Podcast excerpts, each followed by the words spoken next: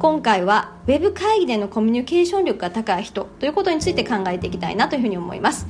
まあ、最近ですね、え、リモート勤務という方も多いかと思いますけれどもそのこともあったり、えー、一つの部屋にいっぱい人がいたら困るということもあってウェブ会議の機会が増えてるんじゃないかなというふうに思います。まあ、ウェブオンライン上の会議ということなんですけれどもなんか疲れちゃいますよね。えーまあ、おそらくですね、えー、オンラインの方が、うん、こう空気を感じれないということでいくと情報量が圧倒的に少ないので、まあ、見えてるところから必死に何かをこう理解しようということで、まあ、そういった意味でも集中しちゃってしんどいのかななんてことも思います、まあ、目もね使いますしね。で、まあ、今空気を感じられないという話もあるんですがじゃあ空気って一体何ってことなんですがリアルの会議であればちょっとした表情ですね。目を伏せてるだったりとかちょっとあきかけてるなだったりとかまあ、まあだったりとか変なこと言っちゃった後のこうまあみたいなところですね。息を飲む瞬間を感じれたりとか。あとは、えー、体の情報も見えるので全体感ですね。こうそわそわしてるとか集中してない。なんか関心持ってなさそう。あとはスマホいじっちゃってます。みたいなところもわかるわけですよね。でもオンラインだと画面が消えちゃっている人がいたりなんかするともはや何もわからないということで、まあ、そういった意味でこう話してからすると圧倒的に情報量が少ないわけですよね。でやっぱだからリアルより難しいってことになるんだと思います。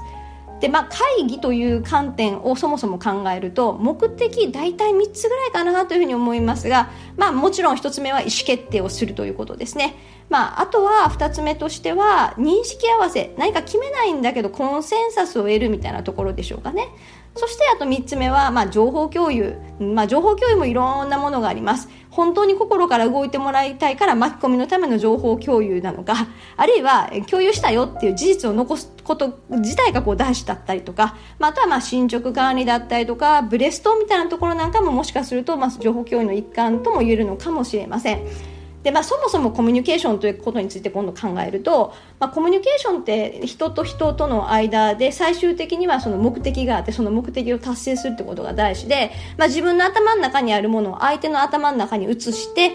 やとそれのそれぞれがえピタッと合う状態に持っていくのがゴールなんですよね。でも当然人間それぞれ隠れた前提があって、まあ、それを同じものを頭の中に再現するのは実は非常に難しいわけです。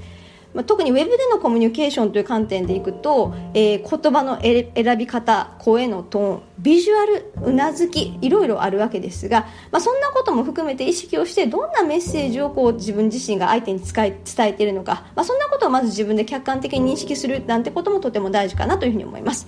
ではウェブでのコミュニケーション力がじゃあ高い人というふうなところって一体何だということを考えてみると、まあ、おそらくこれあのウェブのコミュニケーション高い人は、えー、リアルでもきっとコミュニケーション力が高いんだと思います。でさらにそれがウェブの方だから顕著に出るということなんですよね。でリアルのところでも一緒なんですけども、まあ、まずまず1つ目としてはコミュニケーションの目的が明確であるということ。つまり会議の目的とゴールが、まあ、頭の中でクリアに描けている。これは、まあ、ウェブリアル関係なく大事なのかなというふうに思います。で次にですね、えー、情報量がまあ少ないということを補うためにウェブでのコミュニケーション力が高い人っていうのはきっちりと事前準備をするわけですよね。仕様作成をして、まあ、認識合わせを事前にしているというふうなところが特徴としてはあるということです。で次にうんとまあ、ウェブでのコミュニケーションが高い人はウェブの向こうをしっかりと想像して、まあ、どんだけの会議かどうかわからないんですがやっぱりキーパーソンがいるわけですよね。で大体、うんと、ウェブだとうなずいてるかどうかとか、まあ、情報量がわかんないのでえ後で聞いてなかったよそれみたいなこと言われると本当に面倒くさいのでいちいちこの人は押さえとかないとダメだなみたいなところに対してはちゃんと確認を取ってていて、まあ後で、うんと、手戻りがないような形ができているというようなことも一つ特徴かと思います。さらには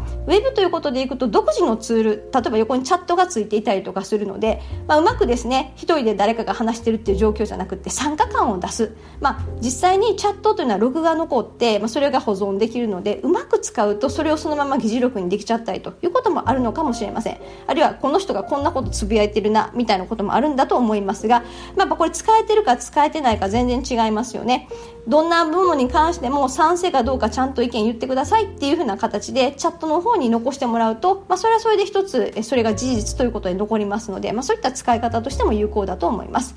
そしてやっぱりウェブでのコミュニケーション力高い人最後はちゃんと議事録を取って終わってから丁寧に確認するというふうなステップがあるんだと思います。まあ、いずれにしてもですねあのウェブのコミュニケーション力が高い人というのはもともとのリアルの会議でのコミュニケーション力が高いわけですがそれに加えてですね、まあ、正直いろいろ面倒くさいことが多いんだと思いますが見えない相手の状態にしっかりと気配りして、まあ、その面倒くさいことも含めて丁寧にそれぞれに配慮しながら、えー、物事を進めていくというふうな形で、えー、まとめれるんじゃないかなというふうに思います。というわけで今日ちゃんとまとめるとウェブ会議でのコミュニケーション力が高い人というのは一言で言うとまあ、面倒くさいことを丁寧にする人というのかもしれません。効率が一見悪いように見えますが結果として行ったり来たりですね、え手戻りがないので結果としてはやっぱ効率が良いということで、えー、まあ、もうあの、ね、丁寧にしなければせざるを得ないということを意識してですね面倒くさがらずに一つ一つ、まあ、丁寧に重ねていくという心がけが大事ではないでしょうか。